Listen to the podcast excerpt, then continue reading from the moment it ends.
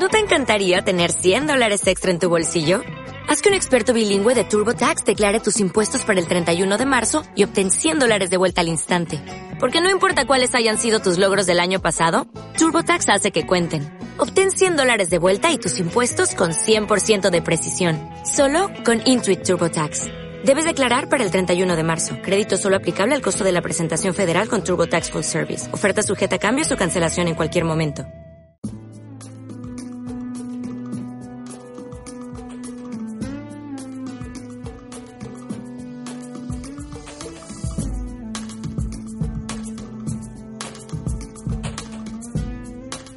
Buen día, buenos días, buen día, según ¿qué tal? Esto es Va por Nosotras Podcast, el podcast femenino. Yo soy Pachi y os presento a mi compañera Marta Llévenes. ¿Qué tal, Marta? Buenas tardes, pues perfectamente bien. Bienvenidas de nuevo a un nuevo episodio, un nuevo capítulo más de Va por Nosotras, el podcast femenino, en el que intentamos ofreceros temas que os sean de utilidad y de interés. Hoy comenzamos con una invitada bastante especial, Sabina Banzo. Ella es periodista, locutora y actriz de doblaje eh, además de presentadora, es la voz oficial de los partidos de Mutua Madrid Open, con lo cual seguramente os sonará. Bienvenida, Sabina. Hola. Hola, Sabina, ¿qué tal? ¿Cómo Muy estás? bien, ¿y vosotros? Muy bien. Pues bienvenida por nosotras. Eh, nos alegra muchísimo tenerte aquí, contar con una gran profesional como tú. Gracias. Y nos gustaría saber un poquito más de ti. Eh, ¿Quién eres? ¿A qué te dedicas? ¿Cuáles son tus aficiones? Cuéntanos.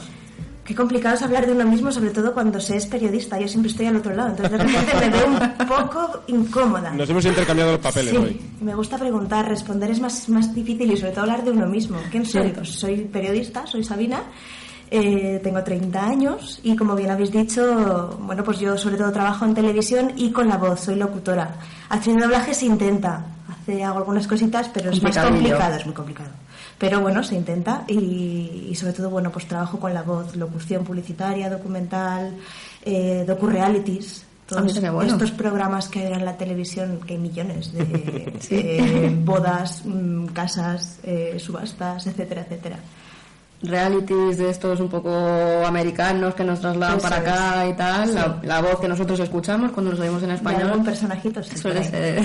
Podríamos decir que es una voz conocida, ¿no? Sí. Es una voz conocida. Bueno, no mucho, pero lo va- vamos camino. Somos estas voces fresquitas que estamos intentando hacernos un hueco en- entre las grandes voces que, que suenan siempre.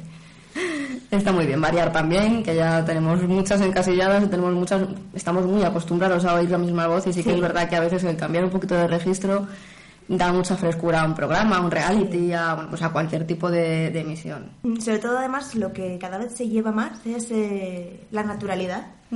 En cualquier sitio ahora, cuando tú vas, te dicen, no, no, pero mira, queremos un locutor que, que no suene a locutor, que suene como estamos tú y yo hablando aquí, eh, pero claro, tienes que tener una dicción Ya. perfecta, una técnica vocal perfecta, pero eh, que no parezca que eres mm, un superlocutor ahí con la voz. Ya.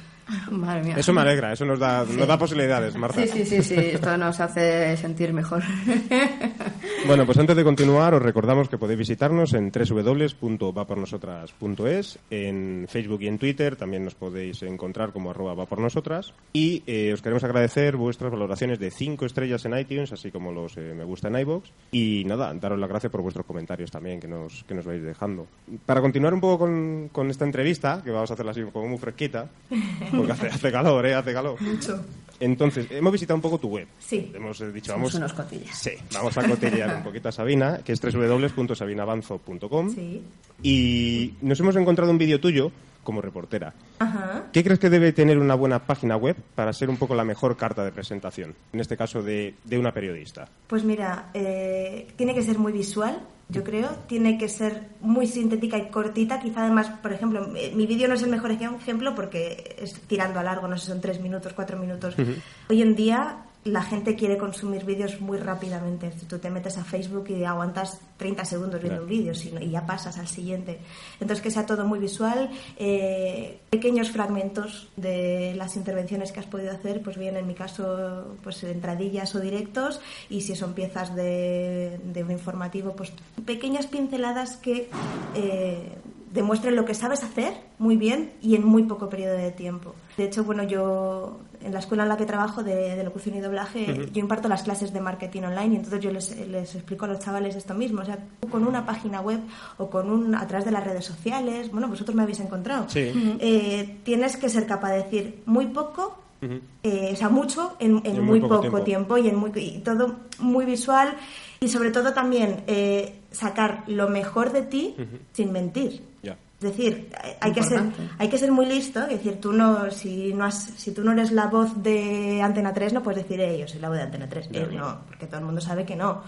Pero sí que es verdad que si has hecho pequeñas cositas, las puedes destacar de cierta manera que parece que realmente, oye, pues eh, eres muy buen profesional. Entonces, bueno, es, saber un poco pues, venderse. ¿Hay, ¿Hay mucho, digamos, vende humos también en este sector? Yo no lo sé, no lo sé, pero sí que es verdad que hay mucha gente, que si tú das, eh, vosotros lo sabéis, si tú das una patada salen 20.000 comunicadores, 20.000 periodistas, 20.000 locutores, entonces sí que tienes que tener ese valor diferencial que te da distinto. y que seguramente sí que exista. Sí, bueno, sabes que al fin y al cabo te pones a ver, ya entras en LinkedIn y en LinkedIn te encuentras unos, sí, sí, o sea, unos puestos directivos que dices, eh, eh, esto existe. Una foto maravillosa con el traje. Mm, La inversión son 100 euros, un fotógrafo profesional, una buena redacción de copywriting y, puede ser, bueno, la leche. La También te digo que, se, te pilla enseguida.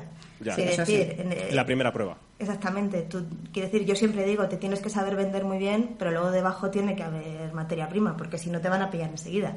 Sí, eso de mentir en el currículum no renta en ningún tipo de sector. yo siempre lo digo, ¿eh? con la verdad por delante, porque es como mejor. Tu mejor carta de presentación. Soy esto, hago esto y así soy yo. ¿Me quieres bien, no? Pues ya me, ya me buscaré la vida. Nos hablabas en todo caso, bueno, aparte de lo del tema de los doblajes de realities y demás, nos contabas un poquito pues que eran este tipo de realities, de reformas de casas, me caso con no sé quién, en fin, estas cosillas. También tengo entendido que locutas en inglés. Eso debe ser un poco complicadillo. Es ah, difícil. Básicamente porque al final tú piensas en castellano, entonces el hecho de... Y yo no soy bilingüe, yo mm, he estudiado inglés desde pequeñita, el inglés lo hablo bien, pero no, soy, no es mi idioma materno, no soy bilingüe. Entonces, sí que es verdad que de cara a cuando trabajas para una empresa es un, es un valor añadido que tú sepas locutar en ese idioma, porque muchas veces si quieren que la voz de una empresa sea, pues en este caso yo, es más cómodo que te haga la locución en inglés y en castellano, eh, tener que buscar dos locutoras diferentes.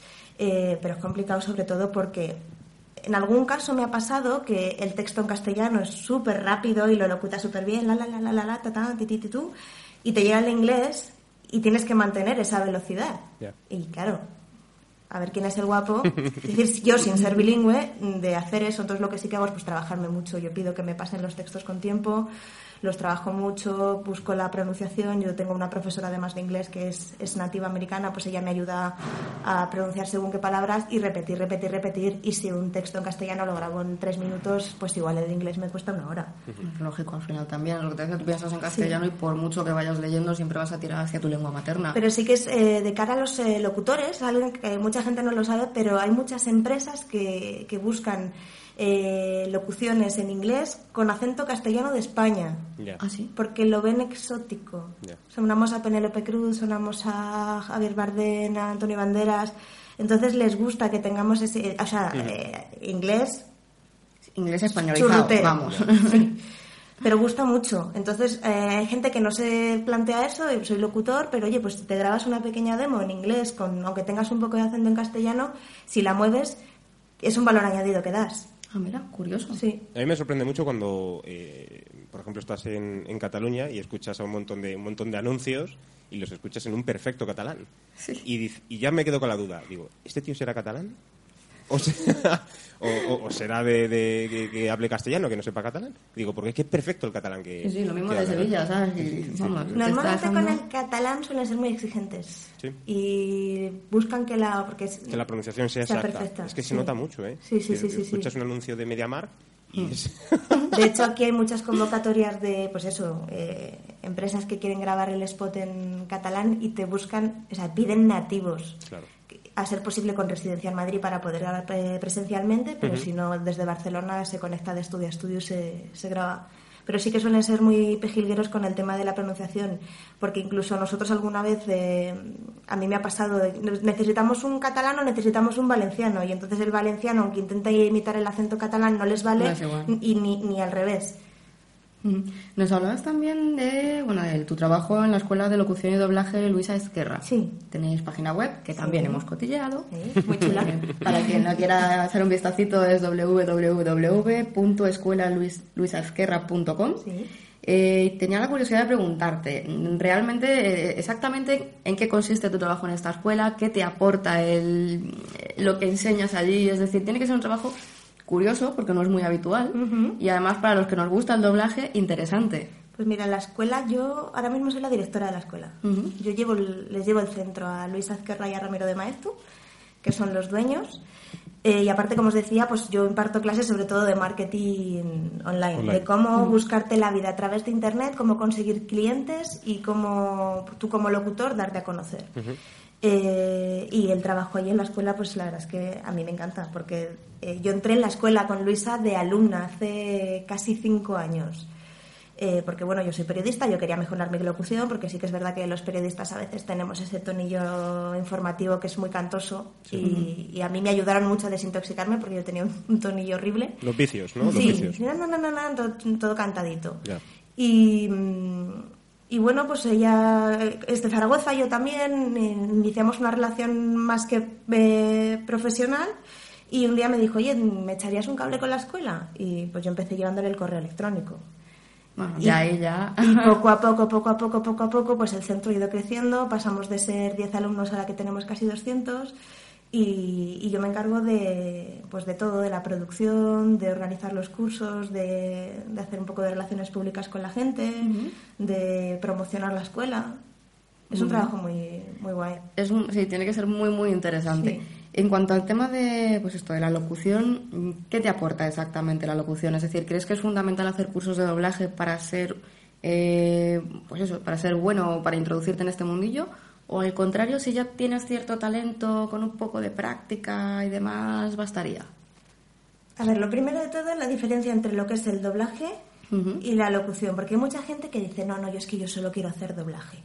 Y dices, ojo, si sale, si sale otra oportunidad, ¿por qué no? ¿Has estudiado locución? ¿Has hecho algo de con la voz? No, no, pero yo quiero hacer doblaje. ¿Eres actor? No, no, no. Claro, el, doblaje, es, yo siempre lo digo, es el tejado de la casita. Entonces, tú abajo necesitas unos cimientos buenísimos. ¿De qué? De control del aire, de la relajación, lo que es la dicción, eh, las técnicas de locución. Y a partir de ahí, interpretación. Y ya poco a poco vas construyendo, porque en realidad el doblaje es una técnica que es sincronía labial. Tú ves la tele, eh, tienes unas referencias de código tiempo, el muñeco abre la boca y tú, mientras él abre la boca, tú, dices la frase.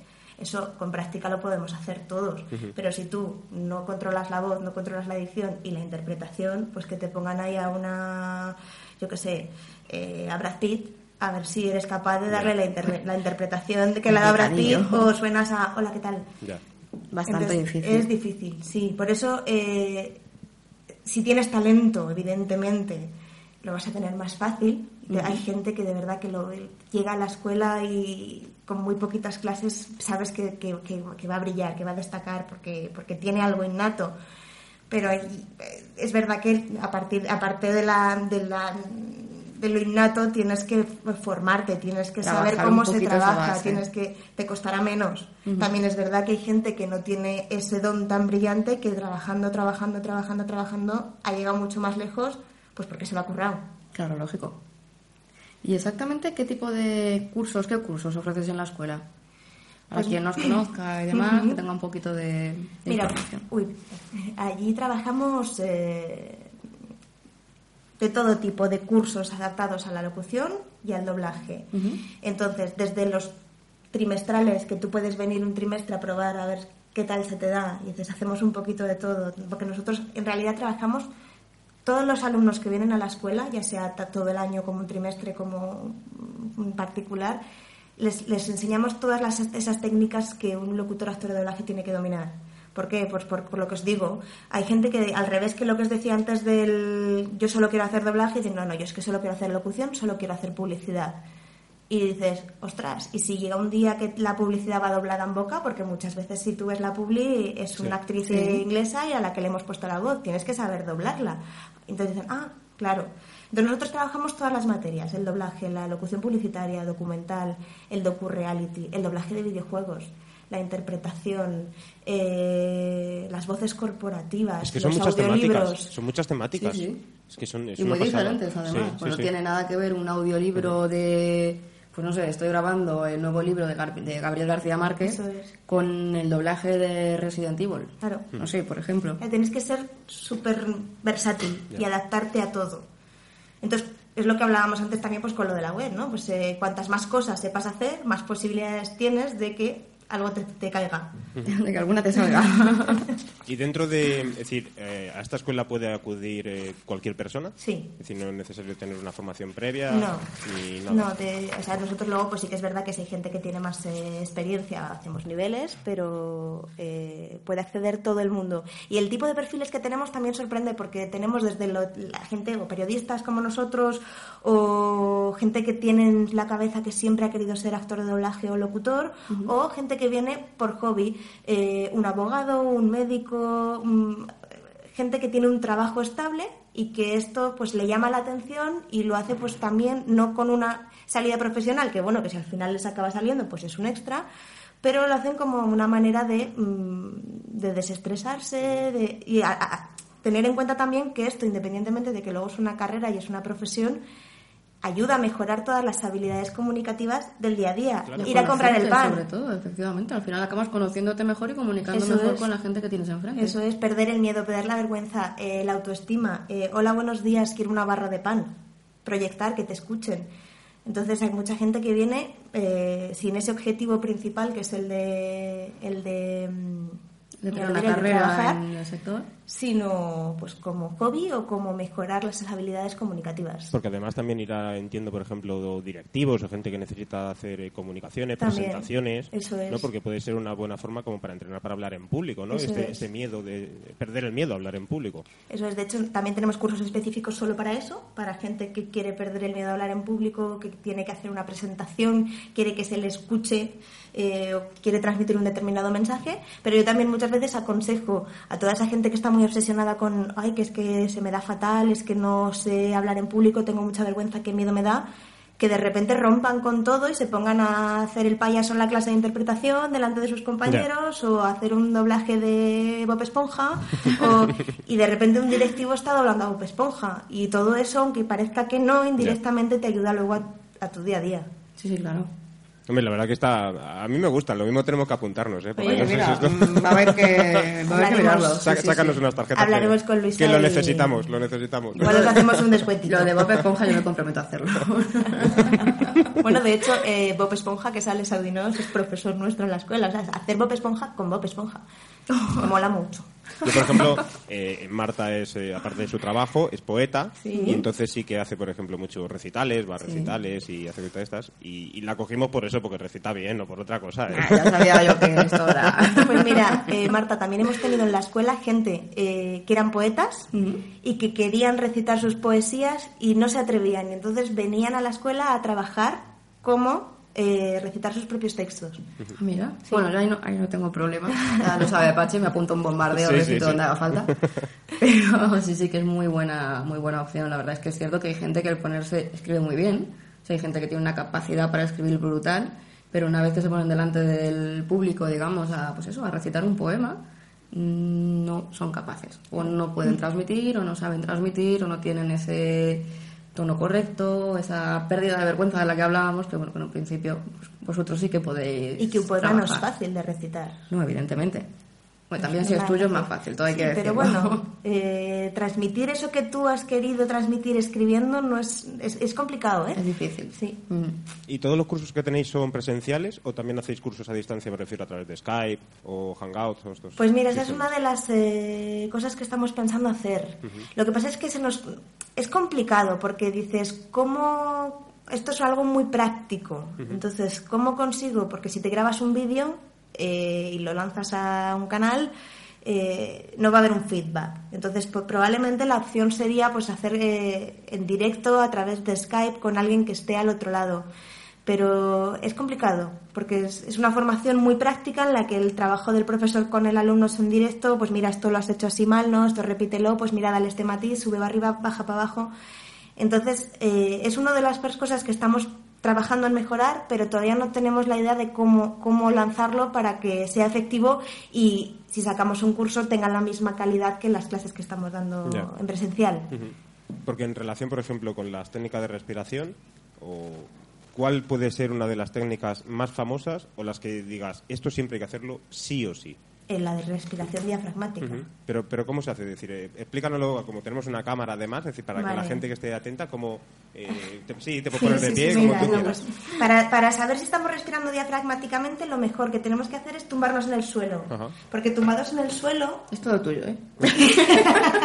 Totalmente... no me en el suelo. Pero tumbados en el suelo, si lo probáis luego cuando, cuando os tumbéis en el sofá o en la cama, eh, respiramos como la respiración diafragmática cuando nosotros nacemos, cuando somos bebés, los bebés respiran con la tripa. O sea, realmente lo que se te tiene que hinchar es la tripa y no el, y no el pecho. O sea, no, puede ser así, sino que tiene que ser sacando tripa. Entonces, eh, tumbados sale solo.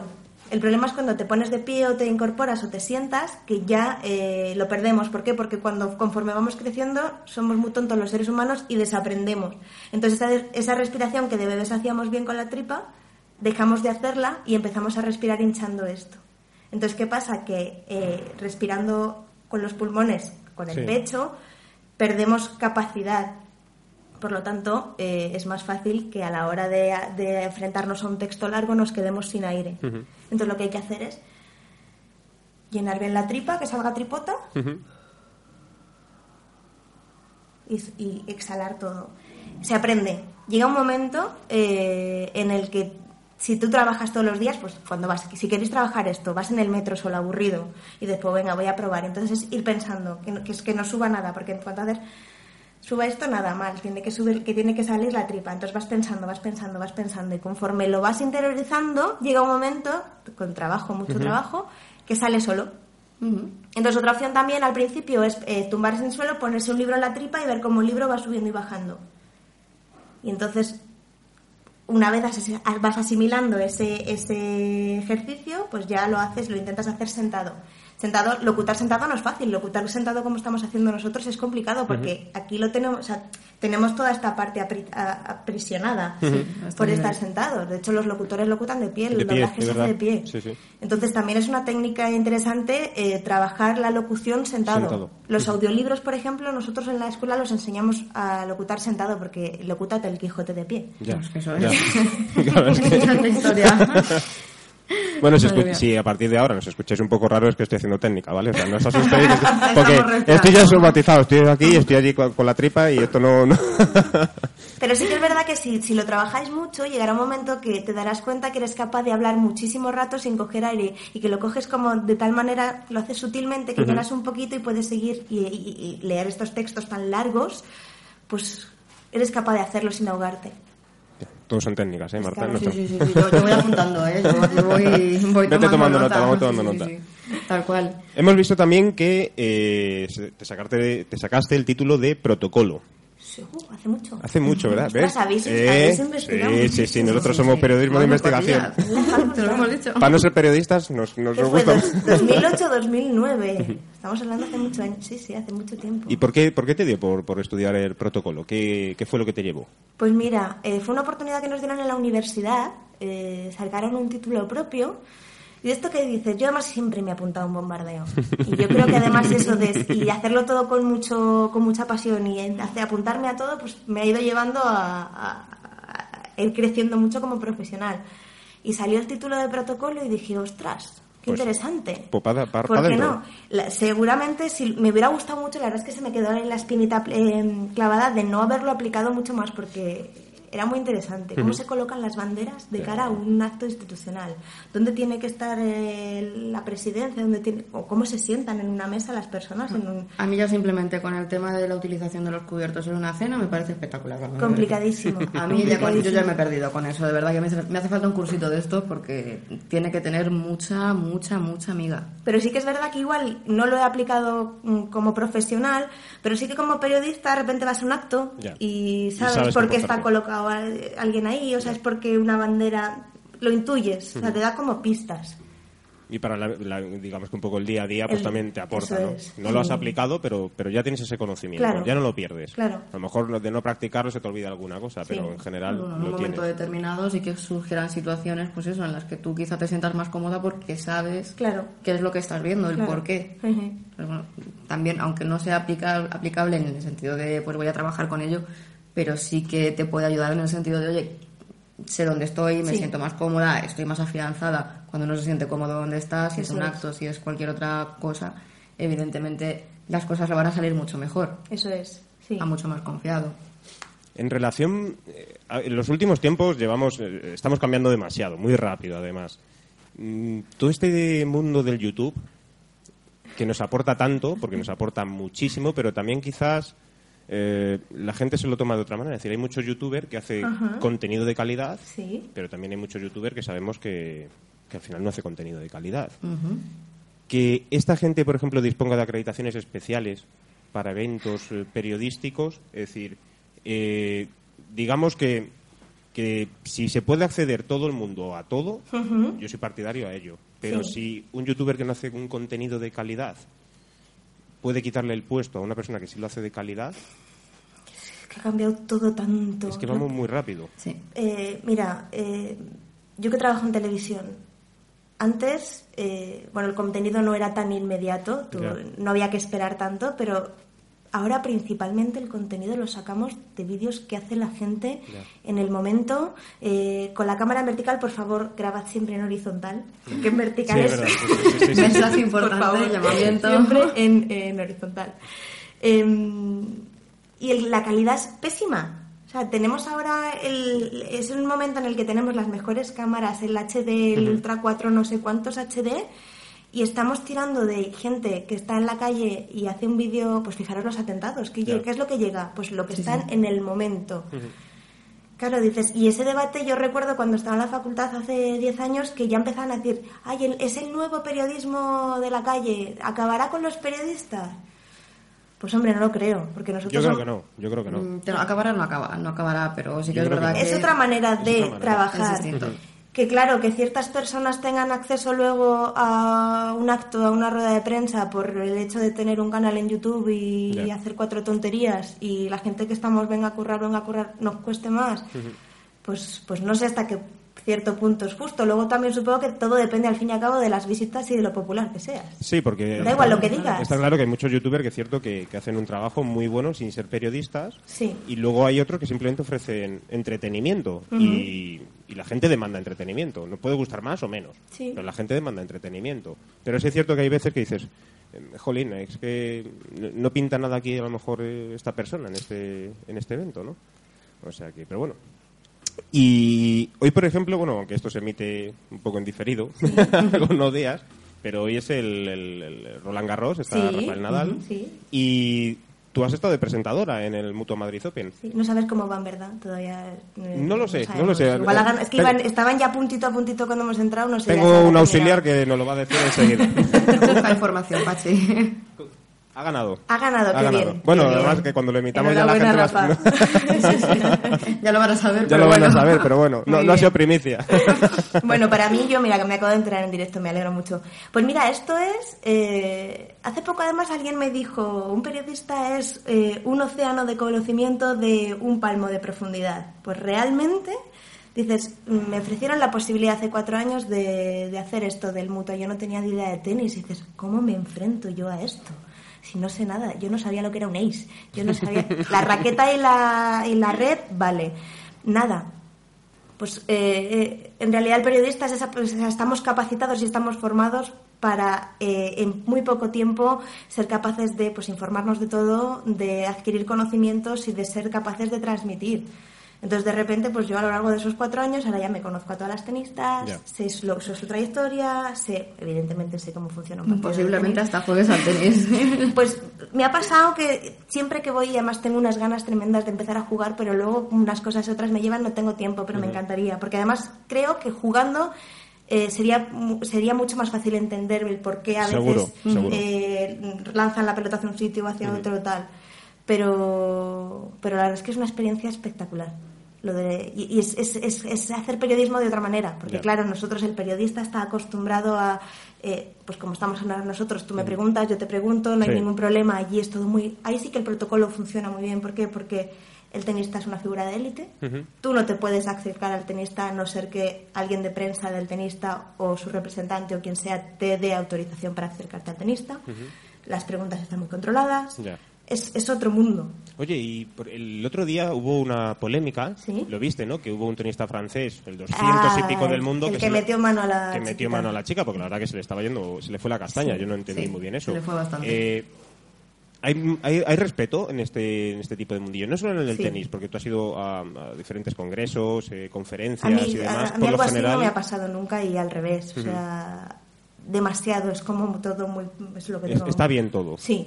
Lo que pasa es que la chiquita... Yo sí me, me planteé, es una cosa que me planteé y dije, ¿cómo habría respondido yo a reaccionado Ya. en directo? Es muy complicado, ¿eh? Es complicado. Porque si no estás en directo le das un tortazo.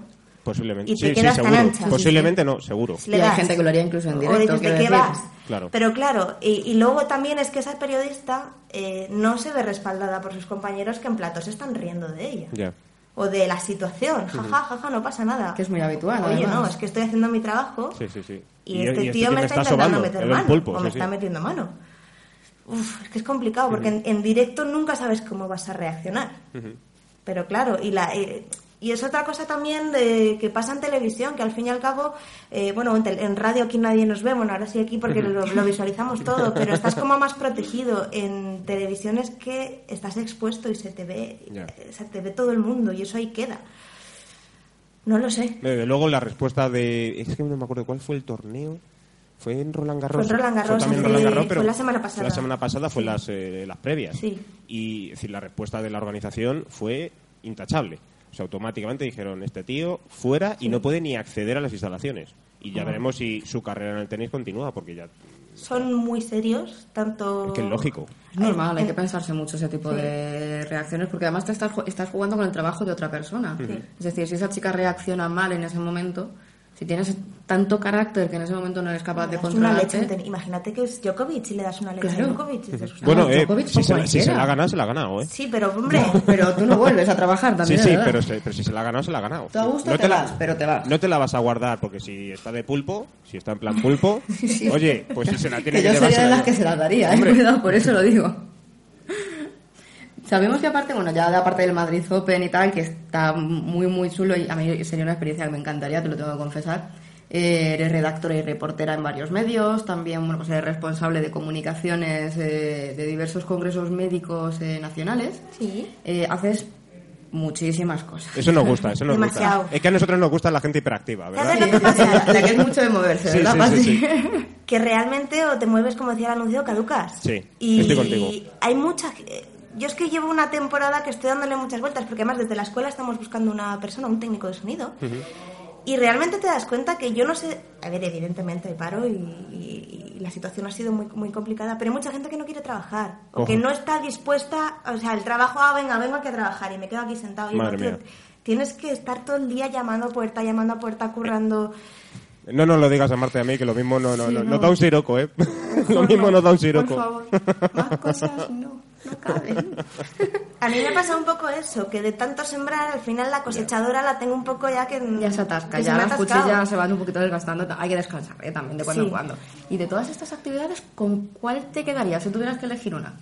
Hombre, yo la de redactora en televisión, sí. ¿Por qué? ¿Qué es lo que más te llama? ¿Qué es lo que más te llena de esa faceta tuya? Pues todo, o sea, el, el- el proceso entero de pues una, una- buscar una noticia, hacer un reportaje, salir a grabar, hablar con la gente, pensarlo, locutarlo, montarlo. El no parar del que hablábamos. Sí, sí, yo es que soy también soy hiperactiva. De hecho, hoy que me he levantado y ha sido el primer día, creo que llevo 40 días sin descansar. Y me he levantado a las 11 y digo, si es que ya me encuentro mal de tanto descansar. ya he dormido demasiado. Sí, sí, sí, sí. Yo si ves que te fue sobrar horas de sueño, pásamelas, de verdad te las cojo encantada. No hay ningún problema por eso. Aquí compartimos como buenos hermanos. No, no, yo soy mucho también de, de hacer cosas. Es decir, a mí me, me tachan ya de hiperactivo porque, porque tengo un montón de cosas por hacer, pero es que me gusta y es que si no las hago, y de hecho reclamo más. Es decir, yo si pudiera haría más cosas, pero Sí. al final el tiempo es el que es. Falta tiempo, faltan horas. Pero vamos, que es, es un disfrute cuando das con gente que es igual, que, que- que no le importa y, y hace muchísimas cosas, Sí. y además cosas que nos gustan, y dices, oh, qué bien, oh, Menos no es el único. Lo único chulo es raro. eso, es hacer cosas que te gustan. Claro, o porque, sea, si bueno, lo haces con pasión, mm, para mí es que mi trabajo no es trabajar. Claro. Yo estoy, es mi hobby.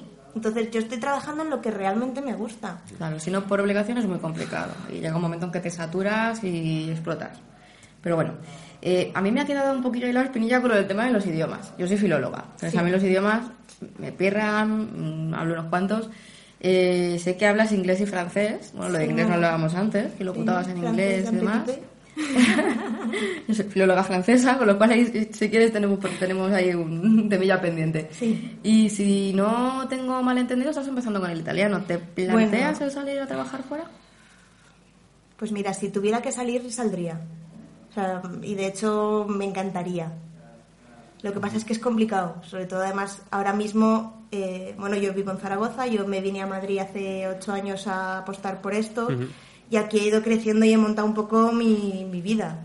Pero vamos, que si a mí ahora de repente me ofrecen una, yo qué sé, corresponsalía en no sé dónde, pues sí, sí me iría. Ujú. Me sería una experiencia nueva, ¿no? Hombre, tú verás. Aporta muchísimo, además. O- además siempre lo he dicho, idioma, un. Un programa tipo Callejeros Viajeros Bueno, o... bueno, bueno, Bueno, que me basta. Mira, ¿no? me pongo nervioso si me sale a mí eso. Eso sería... buah. No, Apache, en callejeros en Tailandia se nos queda, te no vuelve.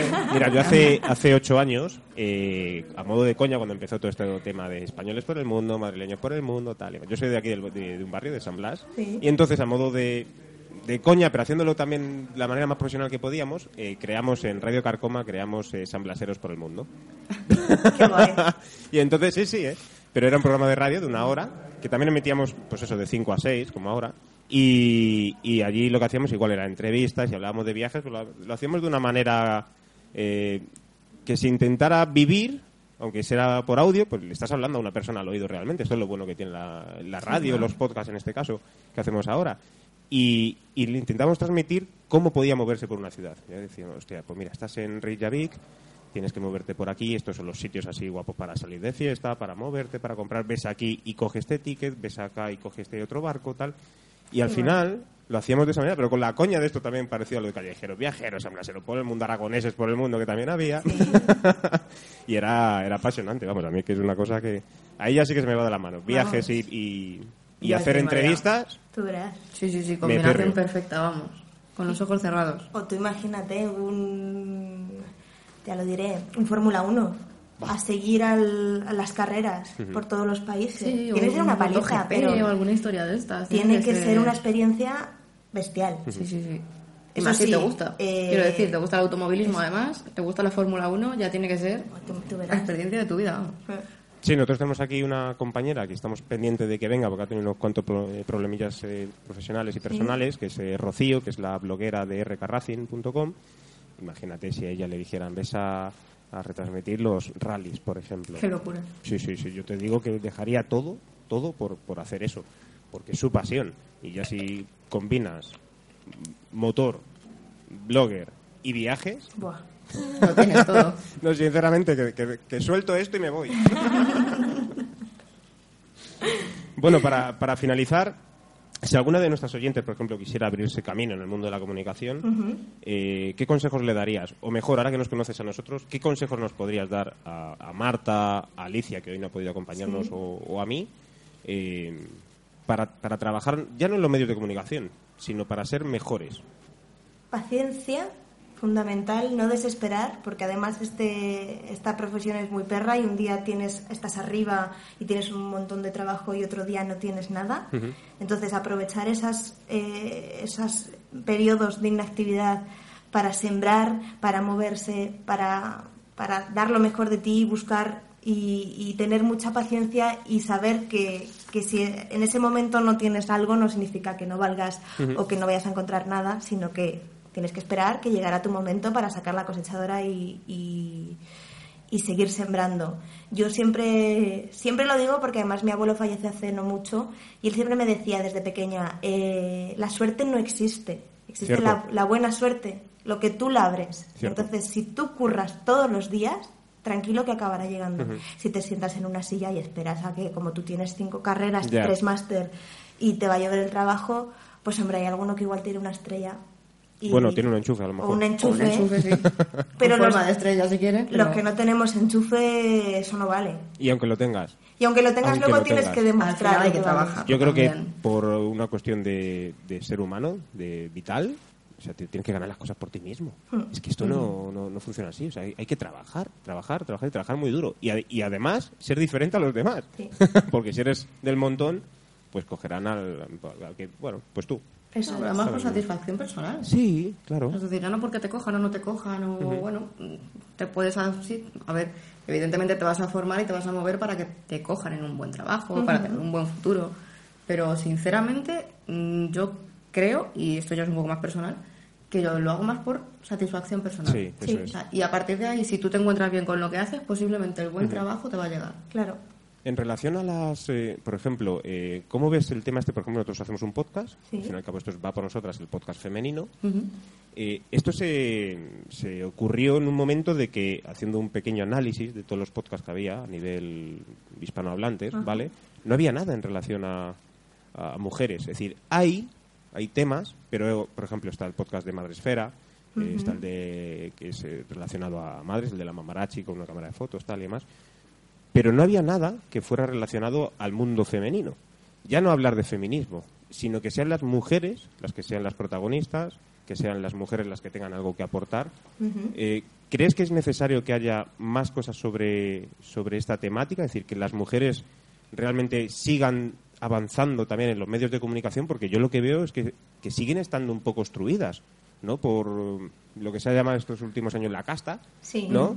O sea, han puesto ahí como una pequeña barrera para que no siga avanzando gente como tú, gente joven o gente como nosotros, gente joven de 30, 30 y pocos años, les sí. han puesto una barrera. Bueno, al fin y al cabo las chicas lo que tenemos que demostrar es que estamos aquí, que valemos lo mismo que uh -huh. los hombres y que con trabajo y esfuerzo llegamos, podemos llegar al mismo sitio y que no es una cuestión de género, que claro. yo puedo dirigir una empresa igual que tú. Exactamente.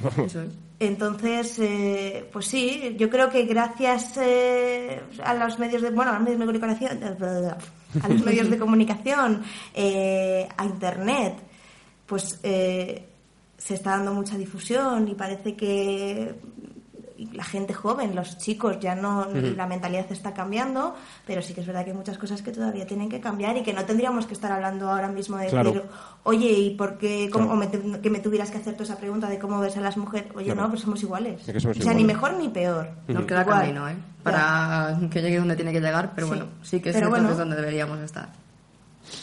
Bueno, pues nada, si queréis hacerle alguna pregunta más a Sabina relacionada con su profesión o con algo especial que nos haya contado, pues eh, podéis hacerlo a través de nuestro formulario de contacto y nosotros lo retransmitiremos.